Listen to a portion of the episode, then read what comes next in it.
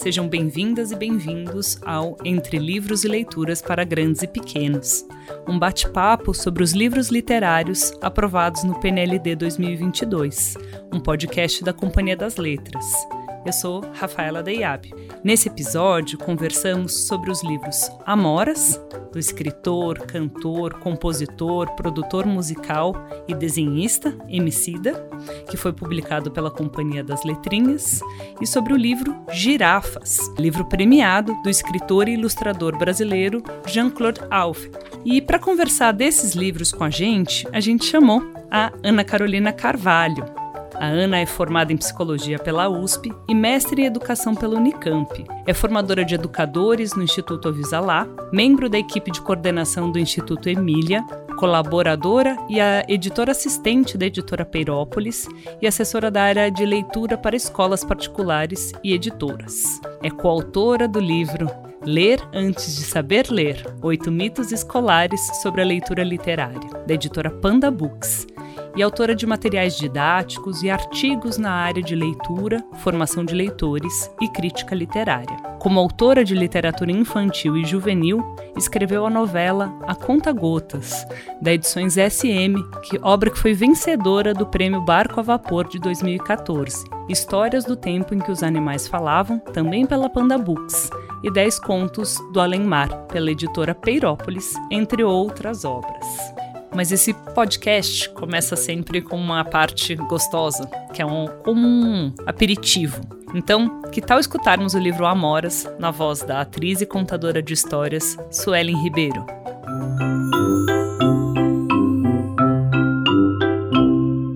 Não há melhor palco para um pensamento que dança do que o lado de dentro da cabeça das crianças.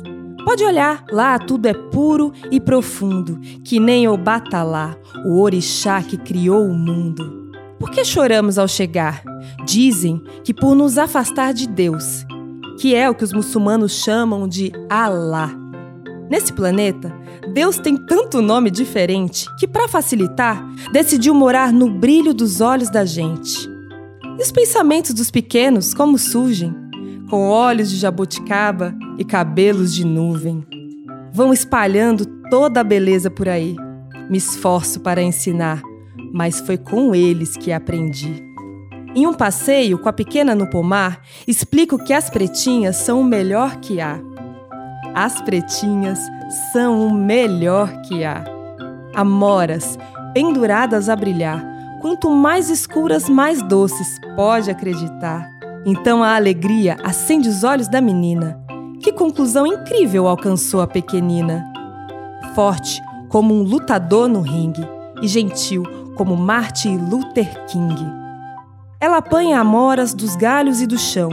Ao vê-la, Zumbi dos Palmares diria: nada foi em vão, nada foi em vão. Fez as palavras soarem como canto ao brincar com as frutinhas com sabor de acalanto me olhou nos olhos muito bem e disse: Papai, que bom, porque eu sou pretinha também. Porque eu sou pretinha também.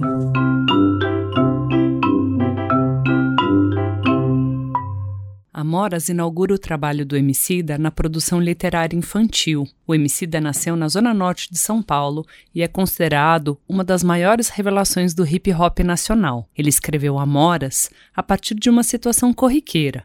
Ele e a filha caminhavam para colher amoras, e ele lhe falou como essas frutinhas eram belas. Então a menina respondeu: Papai, que bom, porque eu sou pretinha também. Bonita essa experiência entre pai e filha, não?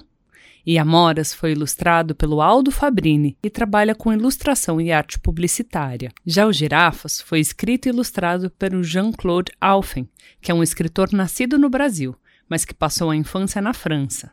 O Jean-Claude recebeu alguns prêmios importantes, como o Prêmio Literário Glória Pondé em 2010 e o Prêmio Jabuti em 2017 além do selo altamente recomendável pela Finilige. E vejam só, a história Girafas foi inspirada na infância dele. E para falar desses livros com a gente, está aqui a Ana Carolina. Bom, prazer enorme, Ana, ter você aqui para essa nova empreitada, né? Gosto muito dessa companhia. Obrigada, Rafa. Eu também. E vamos começar o nosso bate-papo. A gente trouxe, Ana, hoje dois livros que apresentam a relação entre pai e filho, pai e filha, num jogo de aprendizagem e de descoberta. As crianças nas histórias descobrem alguma coisa do mundo e de si mesmas ao lado do pai, né? Quer comentar um pouquinho essa relação bonita que esses livros revelam? Sim, é, eu acho que esses livros têm mesmo esse parentesco, né? São obras-primas, vamos dizer assim. É, em ambos os livros há um caminho de descoberta pelas personagens, né? Que passa pela relação com o pai evocando uma herança que pode se dar entre pai e filhos. Nos dois livros tem um compartilhamento de modos de olhar o mundo, que vai de pai para filha ou de pai para filho, mas que também se dá inversamente, né, dos pequeninos para os mais velhos. No caso de Amoras, o que a gente observa é um reconhecimento da beleza da protagonista por ela própria, mas é o pai que lhe mostra o mundo, no caso de girafas, há a cumplicidade entre pai e filho por meio da arte, do desenho a, e a descoberta dos números. E da singularidade de cada uma das girafas que o pai vai apresentando, a cada página, a cada pedido do filho, para que ele faça mais uma girafa no papel. Uma coisa que é muito interessante desses livros, né, que são livros cujas ilustrações são maravilhosas, né? E eles articulam de um modo muito potente e singular essa relação entre o texto e imagem. Como é que as ilustrações e o texto ela, elas se interrelacionam para contar as histórias em cada um dos livros? É, eu acho que as ilustrações elas são fundamentais nos, nos dois livros, né? E são também o, o ponto alto, junto com o texto. Nas girafas, a gente vai observar ilustrações com cores vibrantes, né? Que é uma forma de entrada na obra. A gente vai percebendo como cada girafa colorida vai surgindo nas páginas e o comportamento dela delas, né, vai mudando de acordo com os acontecimentos, elas acompanham o enredo. Então, isso é algo que vai complementando a construção de sentidos. Em Amoras, as ilustrações do Aldo Fabrini permitem que os leitores construam sentidos não explícitos no texto, como, por exemplo, o arco-íris que simboliza o pensamento das crianças. Né? Tem um outro aspecto que eu queria ressaltar, que é da tipografia da, do Amoras que não é especificamente na ilustração, mas é importante, né? Porque em alguns trechos, né? Então, é, naquela frase, as pretinhas são o melhor que há, que o, o texto fica grande, né? A tipografia fica enorme, né? Quase como uma epifania, é, então, é, a criança observa isso porque ela também observa essas letras que crescem e que dão um, uma importância para aquele trecho do texto, da narrativa. E acho que quando ele faz esse destaque também, né, do, da própria palavra enquanto um grafismo, né, é, a gente lembra que as palavras são desenhos, né, Exato. que as letras são desenhos, né, e que a origem da escrita é pictográfica, né? E, e você comentou sobre a interrelação entre texto e imagem. Esses dois livros seriam livros que a gente chama livros-álbum, álbum ilustrados. Você pode falar um pouquinho desse conceito? Uhum. Muita gente tem dúvidas sobre ele. Sim. É, o álbum ilustrado, eu gosto muito de uma definição da Yolanda Reis, né, que é uma, uma escritora, uma pesquisadora colombiana. Ela diz que os livros ilustrados, ou livros-álbum, eles não podem ser lidos pelo rádio, porque eles perdem muito, né? É, no caso do, do, do Amoras e, e também do, do Girafas, né? O texto ele se sustenta sozinho. Contudo, o trabalho dos ilustradores, né? E, e a edição também, é, o projeto gráfico, eles ampliam os sentidos né? Então, são textos que se sustentam. Ah, seria possível ler os dois textos pelo rádio, vamos dizer assim.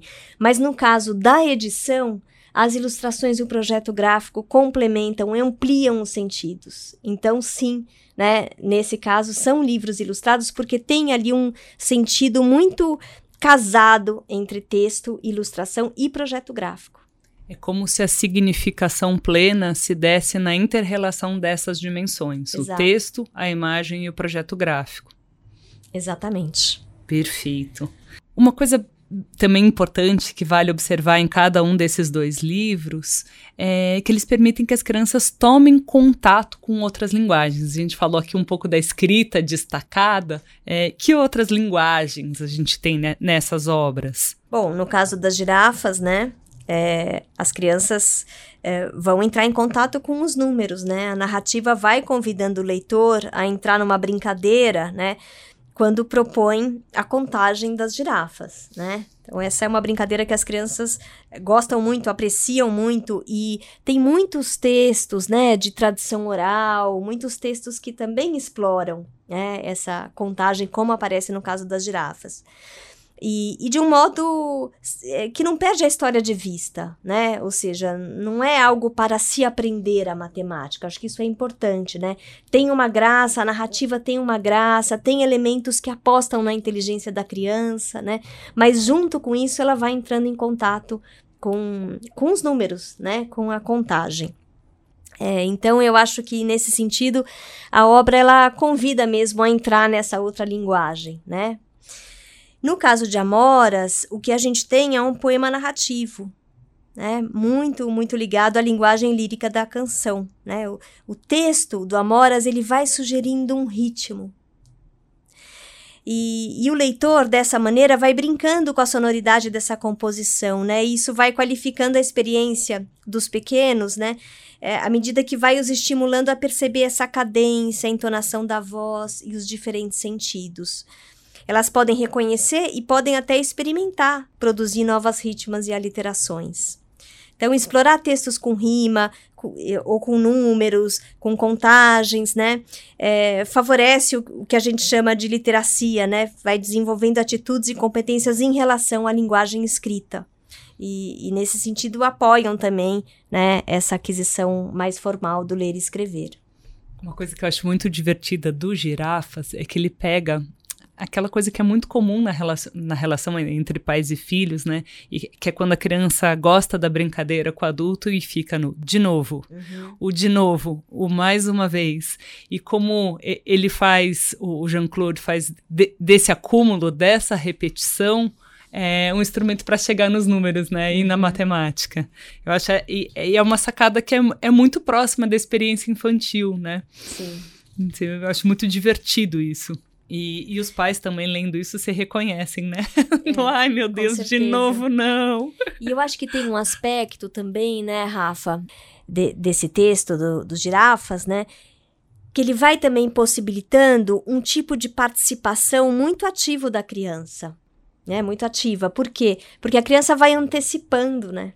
Sim. O que vem. Então, também para os pequenininhos, é muito legal isso, né? Porque as crianças se sentem dominando essa narrativa. E isso é muito, muito interessante para a criança que está é, começando a se fazer leitora, né? Porque ela fica ali numa posição de, de domínio, isso e ocupando simbolicamente o lugar desse leitor que sabe. Inclusive, a criança pode até brincar de ler, brincar de estar nesse papel e ler antes dela saber ler convencionalmente, né? E isso é muito, muito forte, muito potente para esse leitor que está chegando no mundo da literatura. É como se fosse uma, uma das primeiras experiências de autonomia, né? Exato. Com o livro, sem ler formalmente. É, é, muito bonito, né? Quando eles imitam os adultos, seja professor, mediador de leitura, ou os próprios pais lendo, né? Sim, exatamente. E isso é ser leitor. Porque o leitor não é só aquele que decifra o texto, né? O leitor também é esse que se comporta como leitor, que faz ações de leitores, né? Eu lembro do dia que eu vi a minha filha contando história pro travesseiro de estimação dela da cama.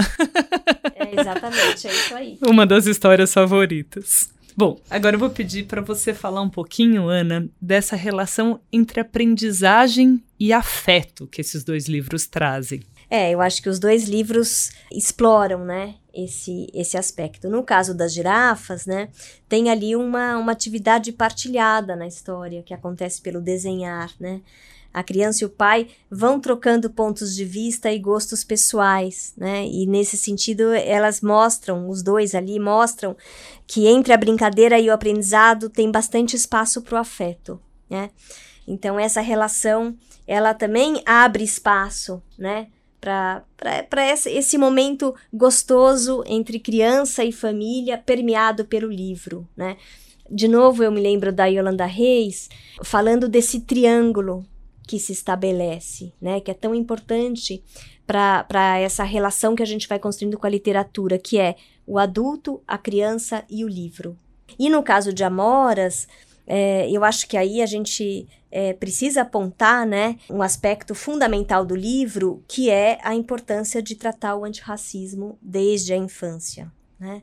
E isso por meio de uma abordagem lírica, cuidadosa, né, com um texto de altíssima qualidade, né, feita por meio de referências positivas e palavras muito inspiradoras.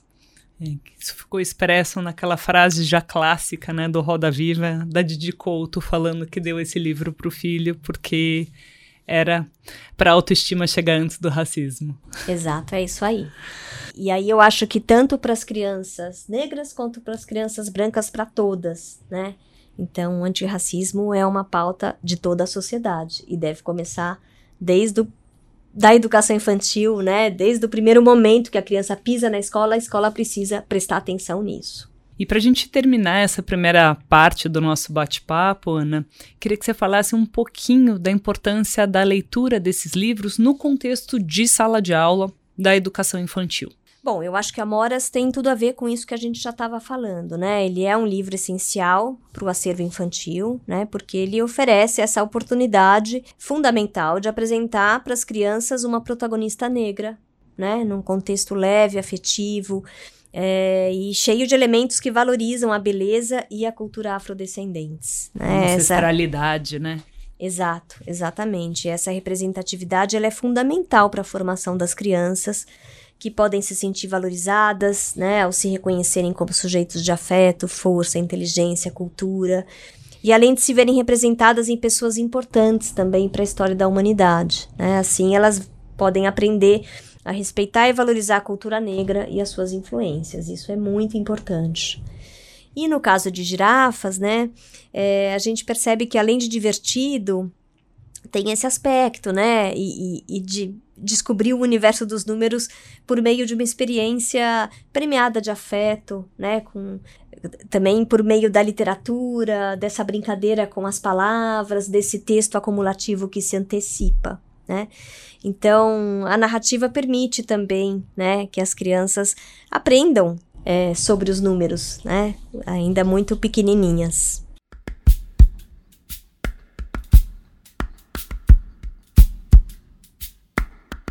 Nessa segunda parte do nosso podcast, a gente vai falar um pouco sobre práticas de leitura que esses livros propõem. Né? A gente tem uma série de práticas que existem, que são conhecidas, mas é, é sempre importante tentar casar práticas que partam né, da essência e da potencialidade de cada uma das obras. Então, pensando em girafas e em amoras, tanto em casa como na sala de aula, a gente vai conversar um pouquinho sobre práticas. A gente sabe que a leitura pela educadora e pelo educador, ou por esse familiar responsável, é um modelo para o pequeno leitor, né? Ele explicita comportamentos leitores e amplia a experiência leitora. É, como é que se dá isso, Ana? É isso mesmo. É, eu me lembro aqui da Adélia Lerner, que é uma pesquisadora argentina, muito muito conhecida né, no, nos meios da, da educação, e ela é uma especialista em alfabetização, né? E ela diz que o professor ele deve ser um ator no papel de leitor, né? O que, que isso quer dizer? Quer dizer que na escola ele precisa ensinar a leitura, ensinar, né? Não ensinar, ensinar a leitura como ela acontece fora da escola, no mundo, né? E isso é, conta pra gente exatamente o que estávamos falando, que ser leitor não é só decifrar o texto. É também é uma parte importante, mas ser leitor é saber agir como leitor. Né? Então, o professor, quando ele vai mediar uma leitura ou ler com as crianças, né, ele precisa ir explicitando as ações que nós fazemos quando lemos. Né? Então, é, ler o título, ler a quarta capa, né? Comentar por que, que ele trouxe aquele livro, o que que tocou, né? Respeitar também o, o, texto, não inventar palavras que não, não estejam ali, não facilitar o texto, né? Então, enfim, é, tudo isso vai também comunicando às crianças como é que os leitores fazem, além de respeitar a inteireza, né? A integridade da linguagem escrita. Pensando que em sala de aula ele vai ler para muitas crianças esse mediador. E, como a gente já conversou um pouquinho, a ilustração nesses livros é importante. Como é que, para ler numa coletividade com um suporte único que é o livro, é como a gente dá conta ali de, desse malabarismo de ler, mostrar as imagens, garantir que as crianças vejam as imagens para entenderem o livro? Em geral, você tem dicas para que isso Tenho. aconteça da melhor maneira possível? Bom, é, eu acho que nesses dois livros, como a gente falou, né, a ilustração ela compõe os sentidos da narrativa junto com o texto, né? E, e, a gente então vai acompanhando o texto e observando as ilustrações. E então é fundamental que o professor arrume um jeito, né? um, organize o, o, espaço de uma forma aconchegante, mas de uma forma que todos consigam olhar as ilustrações, né? Então, ele pode escolher ficar um pouquinho mais alto, se tiver muitas crianças na sala, né?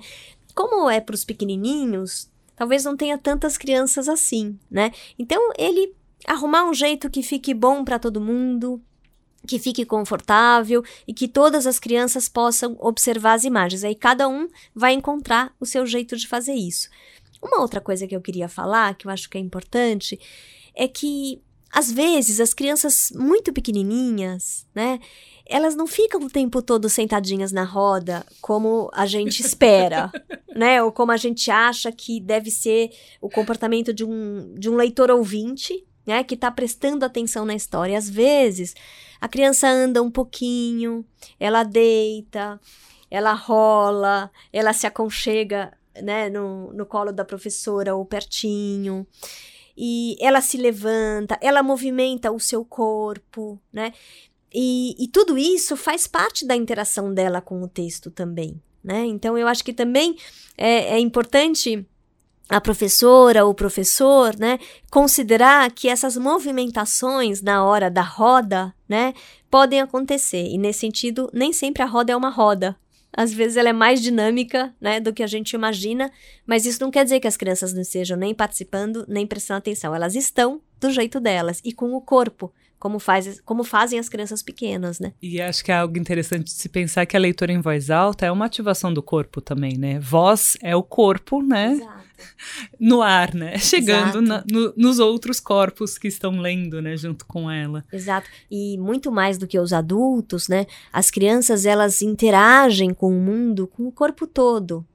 A gente que foi aprendendo a ficar quietinho e se segurar, né? Mas as crianças interagem com o corpo todo. Então, isso a gente precisa considerar também. Agora, vamos falar mais um pouquinho sobre como cada um dos livros propõe atividades de leitura. A gente podia começar pelo Amoras? Tem uma, uma infinidade de interpretações né, que podem ser feitas pelas crianças na leitura de um livro literário. Acho que isso é importante da gente considerar. Né? Quando a gente lê um livro em grupo, não tem um certo e errado. Os leitores estão ali com as suas experiências de vida, com os seus olhares, com as suas singularidades, né?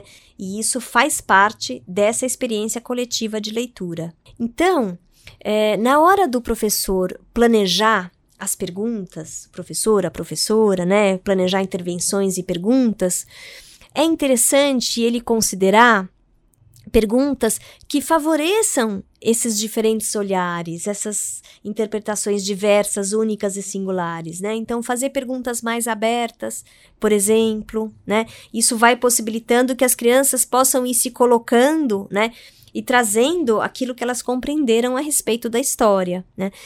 É, no caso de Amoras, tem muita coisa que pode ser conversada, né? Então, pode-se falar sobre as ilustrações, pode-se falar sobre isso que a gente estava falando, desse tamanho do texto, por que que naquele momento o texto ficou grandão, as palavras ficaram grandonas, né? Pode-se falar também, né, trazer questões a respeito da valorização da cultura negra, né? E, e também eu acho que uma outra possibilidade, é, eu sempre gosto disso, né? Terminou de ler, aquele livro, deixar o livro ali disponível para as crianças explorarem essa intimidade com o livro, ou arrumar um cantinho na sala que possa ter esse livro, mas que também livros que dialogam. Então, quem sabe outros livros que também valorizam a cultura negra. São possibilidades de caminhos depois da leitura.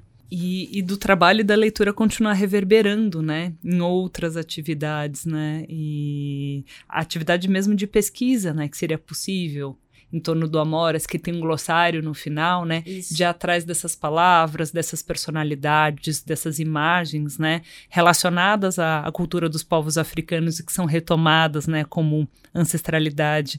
E que isso também é, é é uma atividade derivada, mas que amplia também o repertório para quando retornar, né, para esse mesmo livro, né? Perfeito. Essas camadas, né, que o professor também vai é, possibilitando essa construção de camadas de apreciação do livro, né? Um outro aspecto também que pode ser interessante, e aí as crianças pequenininhas é, gostam muito, né, de se ver, esse livro fala da diversidade, né? Então pode-se também criar um mural na sala, né, com imagens das crianças, com fotos das crianças, né, que favorece esse olhar para a diversidade e que favorece também a identificação das crianças, né, umas com as outras. Então, olhar para o que tem de diferente, mas olhar também para as semelhanças e das crianças com essa personagem linda que faz parte do livro Amoras. E no caso dos girafas, Ana, o que, que uma educadora ou educador ou um familiar num contexto de leitura em casa poderiam fazer? Bom, eu acho que em casa e também na escola, né, pode-se talvez expandir essa brincadeira com os números.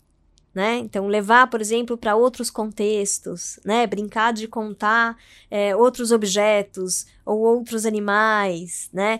É, também eu acho que tem um outro aspecto que é, tem essa marca muito autoral nas ilustrações, né? Então, que partem de uma referência, que é uma referência que todo mundo conhece, que é a girafa, né? Então, esse animal que tem essas características muito marcadas, né? Mas aí tem esse aspecto muito autoral dos traços do Jean-Claude, que é o autor ilustrador, né? Então, também pode propor para as crianças desenharem as suas girafas com as suas marcas autorais, né?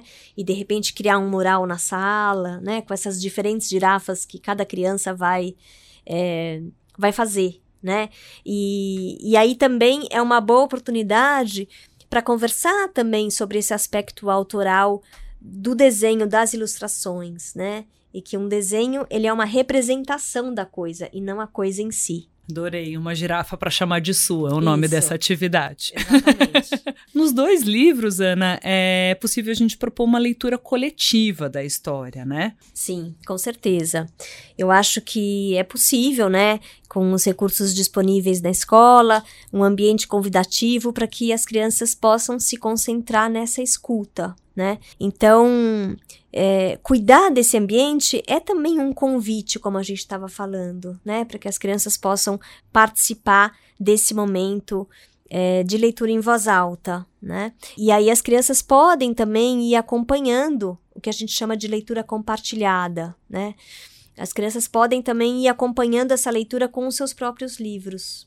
Isso também vai possibilitando que elas possam ir fazendo algumas reflexões é, que conjugam né, o que elas escutam com o texto que elas estão olhando, uma aproximação também é, com a linguagem escrita. E depois de ler junto, a gente já conversou um pouco sobre isso, que uma das atividades que em geral se faz e que a gente recomenda, endossa enquanto prática de leitura, é um bate-papo coletivo, né? Uma roda de conversa. Mas as perguntas, você falou, ah, precisam ser abertas. Você tem sugestões de perguntas? Assim, que perguntas abertas são essas? Como fazer a leitura frutificar, né, nesse momento de debate entre crianças tão pequenas? Uhum. Olha, eu acho que as crianças vão aprendendo também a conversar, né? E a conversa ela é um conteúdo escolar. Então a gente ensina as crianças a, a conversarem, a escutar, a escutar a opinião do outro. Então eu acho que um bom é, uma boa maneira de se planejar, né?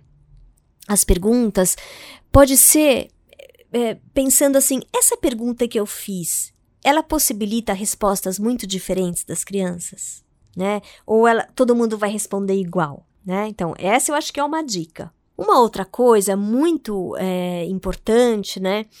É que ao se preparar para a roda de conversa, é importante o, pro, o professor planejar, o professor pensar, ou a professora, né, pensar nas formas de entrada no livro, aquilo que chamou a atenção dele ou dela, professor, professora, né, e que ele gostaria de compartilhar com as crianças, mas sempre também considerar que a conversa guarda um aspecto de surpresa, de inusitado. A gente não sabe quais são os caminhos que os leitores vão percorrer e o que as crianças vão trazer. Então, eu acho que uma outra dica também muito importante é planeje sim, explore bastante o livro, fica com ele um tempo, lê, relê, olhe as ilustrações, pensa que relações você vai também construindo entre relação e texto. Pensa nos momentos bonitos do texto, o que mais te tocou, aquilo que fica na sua em você, né?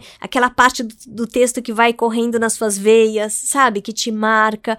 Mas fica também aberto para o, o inesperado, para o elemento surpresa, que faz parte da conversa e da interação. É, e acho que dá para pensar um pouco disso que você disse também para o contexto familiar, né? Muitas vezes a gente lê com as crianças em casa e fica pensando: será que entendeu?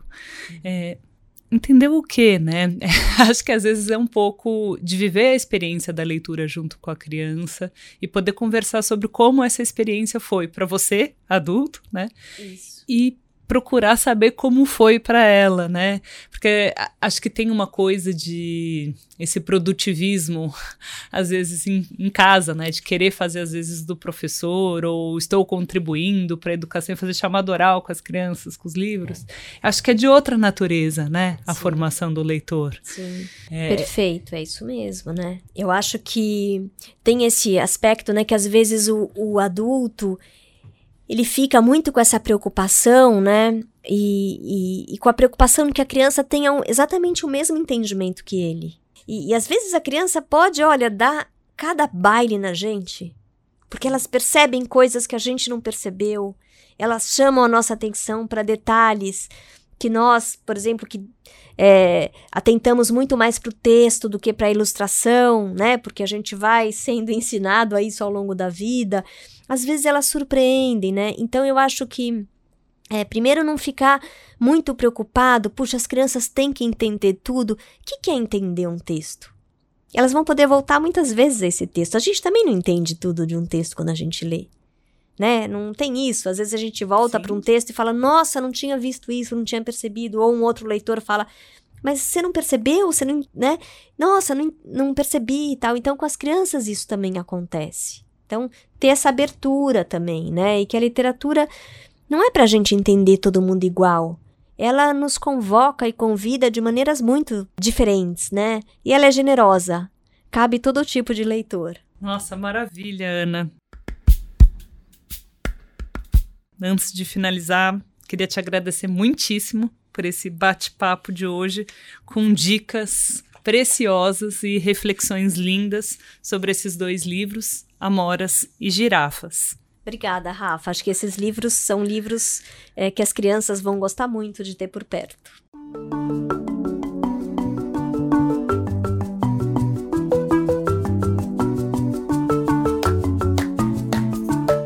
E este foi o Entre Livros e Leituras para Grandes e Pequenos, um bate-papo sobre os livros literários aprovados no PNLD 22, podcast da Companhia das Letras. Muito obrigada a todos os que nos escutaram e nos acompanhem nessa roda de leitura. Nos encontraremos em breve para falarmos de outros livros. Boas leituras e até a próxima! Esse podcast contou com a apresentação de Rafaela Deiabe e Ana Carolina Carvalho, roteiro Carla Quinzo, Leitura e interpretação: Suelen Ribeiro. Produção: Alex Caires. Gravação e mixagem: Estúdio Central 3. Edição: Paulo Júnior.